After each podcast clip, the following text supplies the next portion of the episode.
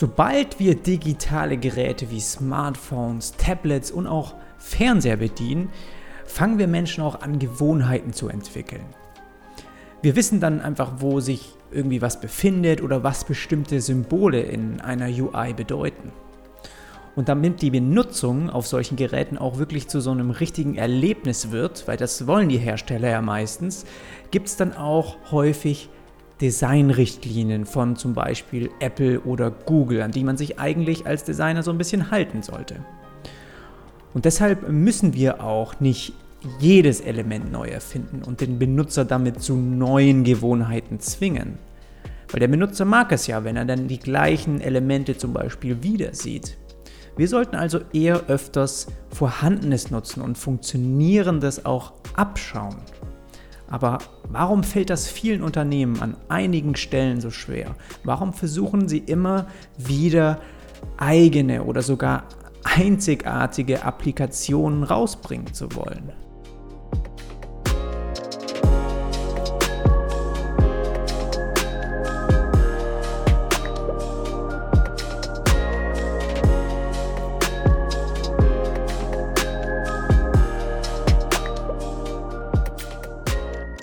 Willkommen zu einer neuen Folge. Mein Name ist Jonas Arlet und ich möchte ganz gern hier zum Anfang direkt mal so ein UX-Beispiel nennen. Und zwar ist es ähm, die Amazon Prime App auf dem Apple TV, die du vielleicht auch schon mal entdeckt hast. Ich glaube, die ist Ende 2017 gelauncht worden.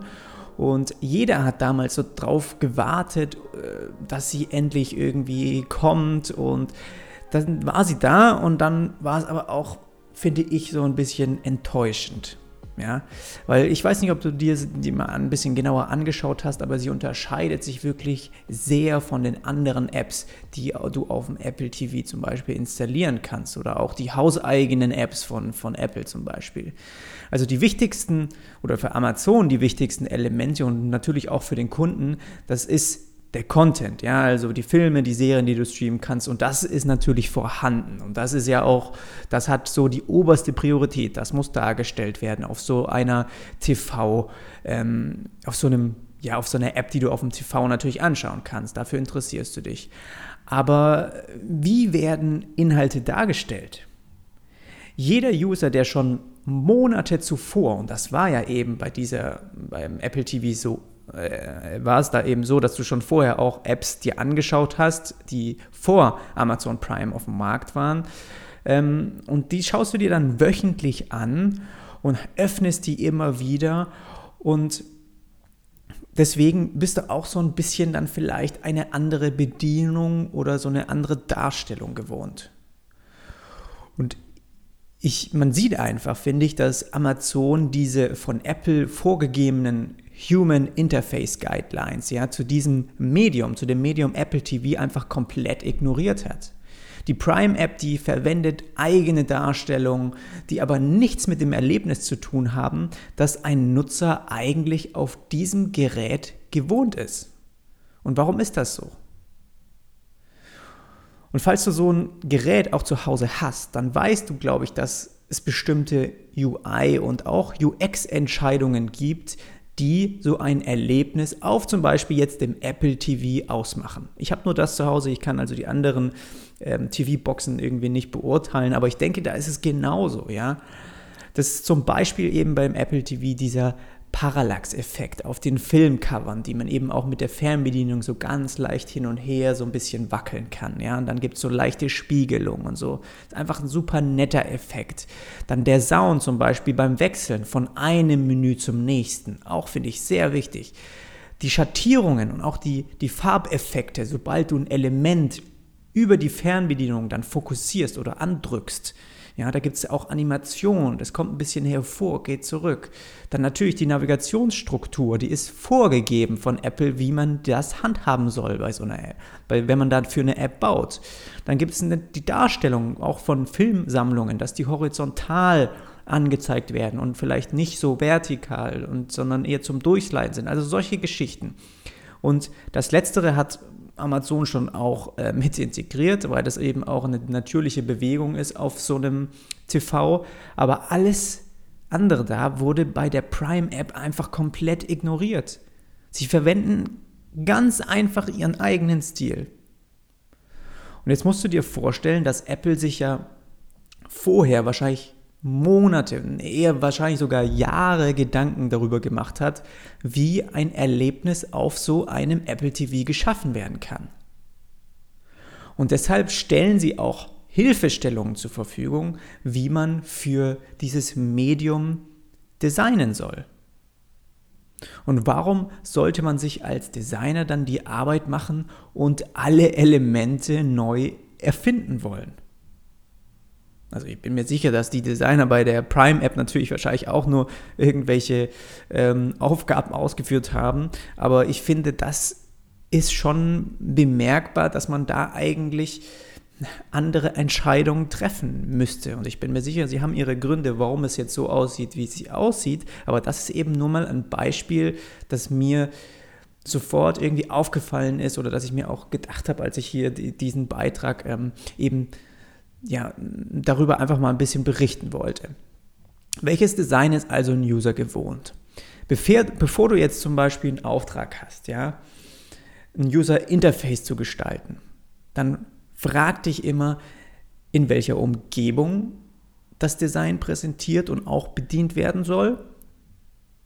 Und wenn sich dann herausstellt, dass die Entwicklungsumgebung ein Tablet oder auch ein, zum Beispiel ein Smartphone ist, dann nutz auch die Vorgaben, die dort von dem Betriebssystem verwendet werden sollten. Und das heißt dann nicht unbedingt, dass der Zurück-Button ja genauso aussehen muss, wie das irgendwie Apple vorgibt. Aber er sollte die gleiche Position und die Mindestgröße beinhalten. Und er sollte beim Klicken vielleicht die Animation zeigen, die normalerweise ein Apple-User von seinem iPhone kennt, wenn er zurückklickt. Denn das trägt dazu bei, dass der User weiß, auch wo sich die Elemente befinden und wie man, wie sich was bewegt und wie man einfach die Anwendung bedient. Und darauf kommt es letztendlich an. Wir müssen uns immer vorstellen, dass der User nicht nur, dass er nicht nur eine oder nicht nur deine neue coole App auf dem Smartphone jeden Tag öffnet, ja, sondern etliche andere Apps auch. Es ist ja den ganzen Tag über öffnen wir alles Mögliche. Und warum sollten wir also versuchen, ihn in eine so eine neue Gewohnheit zu zwingen, ja, die wir uns irgendwie selbst ausgedacht haben? Und ich finde, das fällt selbst den Big Playern, also wirklich großen Unternehmen, oft noch sehr schwer. Weil du siehst es auch, wenn zum Beispiel du mal Apple und Google anschaust. Was möchte Apple, was Google tun soll? Ja, ihre UI-Elemente verwenden. Und was will Google, dass Apple tut? Ihre UI-Elemente verwenden. Und tun sie es beide zum Teil, wenn du dir jetzt mal die, die ganzen Apps anschaust, die, die das eine Unternehmen für die andere Plattform baut. Schau dir einfach mal die Apps an. Es ist wie so ein Corporate Design, das nach außen hin überall präsentiert werden soll und deshalb auch auf anderen Plattformen dann sozusagen Vorhandenes überschreibt dass Google zum Beispiel mehr von ihrem Material Design mit in die iOS-Plattform bringt. Und ist das unbedingt sinnvoll? Ist es das, was du sehen willst, wenn du eigentlich sonst den ganzen Tag nur ähm, iOS gebaute, sag ich mal, ähm, Apps öffnest und dir anschaust? Ist es also gut für die Zielgruppe? Ist es gut für uns? Sollte, ist es gut, wenn eigentlich deine App zum Beispiel einzigartig wird, wenn sie was Besonderes, was Eigenes, was Neues kriegt. Ist das gut? Ich denke, dass ein Design überhaupt erst einzigartig zu machen eine wirklich Menge Arbeit bedeutet, viel Zeit braucht. Und wie ich auch gerade beschrieben habe, ist es an vielen Stellen auch nicht unbedingt gefragt und deswegen auch nicht nötig, dass man sowas baut. Es ist legitim, Elemente zu verwenden, die schon vorher vorhanden waren. Oder auch Ideen, wie etwas zum Beispiel bedient werden könnte. Das sollten wir auch aufgreifen, wenn wir dann ein Layout anlegen oder ein Konzept oder ein, einfach eine UX-Strategie entwickeln. Wir bekommen ganz einfach über andere Layouts auch den Nachweis, ob etwas funktioniert oder ob etwas nicht funktioniert. Und klar passt man hier und da dann so ein bisschen was dann seinem eigenen Layout an oder seinem Konzept, aber im Grunde genommen kopieren Designer Ideen, die woanders gut funktioniert haben und setzen sie auf eine angepasste Weise um. Und dafür muss man, muss man sich auch nicht schämen. Ich meine, wenn man mal ehrlich ist, ist es das, was wir machen.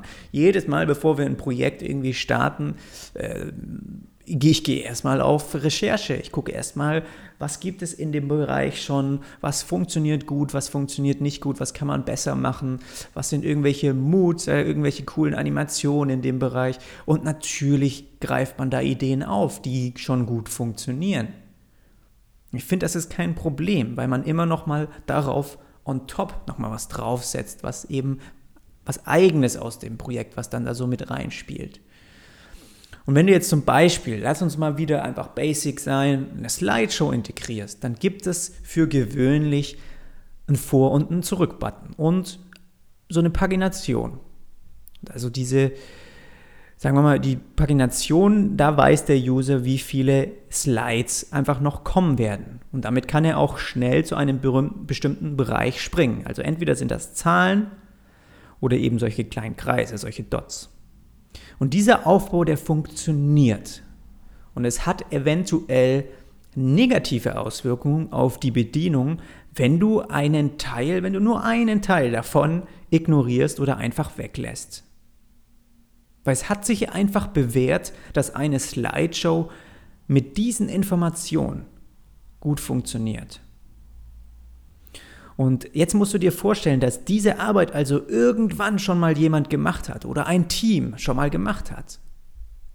Diese Arbeit haben sie sozusagen für dich gemacht. Du musst es nicht nochmal auf Teufel komm raus irgendwie neu erfinden, weil es funktioniert. Wie du das Ganze dann letztendlich darstellst, das bleibt dir natürlich überlassen. Ja, ob die Pagination, also dann, ob das dann runde Kreise sind, ob die eckig sind oder eher länglich oder ja, ob du es als Zahlen einfach darstellst. Aber mach dir nicht die Arbeit, bei jedem neuen Layout wieder zu versuchen, Elemente einzigartig darstellen zu wollen. Ich glaube, das ist ein großer Fehler, den eben viele ähm, denken, machen zu müssen. Und du hast vermutlich nicht den Auftrag, Zeit, ein zeitloses Kunstwerk zu erstellen. Es gibt die Aufträge und Projekte, bei denen ein wirklich beeindruckendes Design geschaffen werden soll. Und dann machst du dir, dann macht man, ist es logisch, dass man sich im Team dann überlegt, okay, wie können wir diese Anforderungen, die hier ähm, gestellt werden, wie können wir das einzigartig machen? Wie können wir uns wirklich nochmal was Neues da rein überlegen? Aber vergiss nicht, dass du für die meiste Zeit eben nicht diesen Auftrag hast, ein zeitloses Kunstwerk zu erstellen. Du gestaltest vielleicht eine Website oder eine App. Und das Ziel dabei ist nicht, User herauszufordern oder irgendwie zu verwirren, Du möchtest ihnen ganz einfach die nötigen Inhalte auf eine interessante Weise präsentieren. Und dazu verwendest du auch Ideen, in die ein anderer UI-UX-Designer schon mal seinen Kopf vielleicht reingesteckt hat. Und denk auch dran, dass, eine, dass ein einzigartiges Design, das bringt dir wenig, wenn du es nicht auch richtig erleben kannst. Und was ich damit meine ist, dass Designer sich zwar schnell, das ist bei mir genauso, ich kann auch sofort innerhalb von einer Stunde ein mega cooles Layout anlegen, aber überleg dir mal, ja, kannst du es dann beispielsweise auch, gibt es dafür, ist es für einen Desktop konzipiert oder kannst du es auch auf dem Smartphone bedienen? Oder gibt es davon Teile, die überhaupt nicht mit der Hand funktionieren?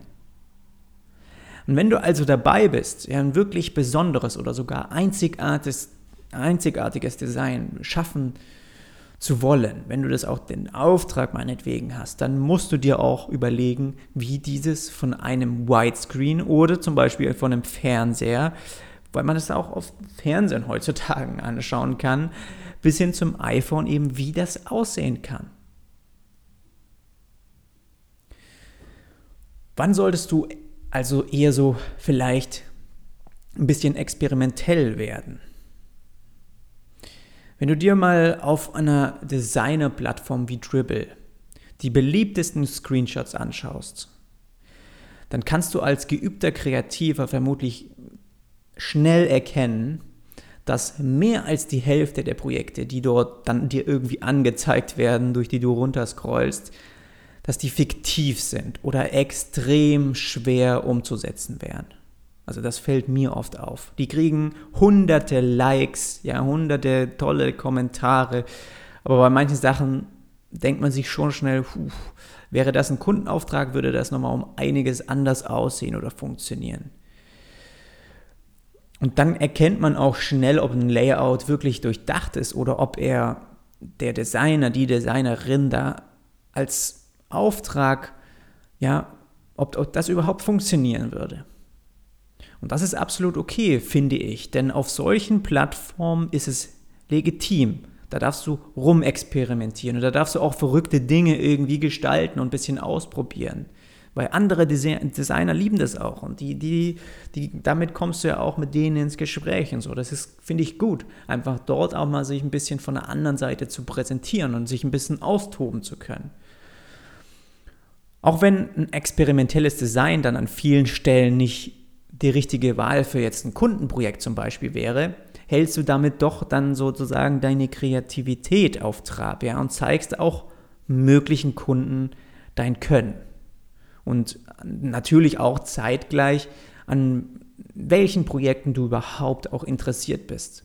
Und deswegen finde ich, dass wenn man dann eben einfach mal vielleicht ausprobieren möchte, wie man ein bestimmtes Element zum Beispiel jetzt, wie vorhin gesagt, dieses Slideshow experimentell ein bisschen anders darstellen will, mal ein bisschen einzigartig machen, dann nutze doch erstmal solche Plattformen und tob dich da so ein bisschen aus. Aber bei den anderen Dingen, die wirklich auch für Aufträge, für Kunden, die wirklich funktionieren sollen, auch für Benutzer, finde ich, sollten wir uns nicht schämen, hier auch auf Sachen zurückzugreifen, die vielleicht vorgegeben werden, die ja auch dort da sind, um aus ihnen, aus einem Pool ein bisschen zu schöpfen. Das ist mein Ratschlag sozusagen für diese Woche und das Thema, das ich behandeln wollte. Ich freue mich wie immer über dein Feedback und ich würde mich auch ziemlich freuen, wenn du mir eine Rezension, eine Bewertung auf iTunes hinterlässt. Ähm, mein Ziel dieses Jahr ist es wirklich 80 Bewertungen dort auf iTunes zu bekommen und ich hoffe, dass, dass du mir dabei hilfst, dass ich auch diesen Podcast hier weiter pflegen kann und noch mehr Folgen produzieren. Wenn du ähm, mir auf Instagram folgen möchtest, dann findest du mich auf sozialen Netzwerken und sowie auch auf Instagram unter dem Namen Jonas Arlet. Und ansonsten wünsche ich dir jetzt erstmal einen produktiven Tag, eine produktive Woche, was auch immer ansteht bei dir. Und dann hören wir uns beim nächsten Mal wieder. Bis dann.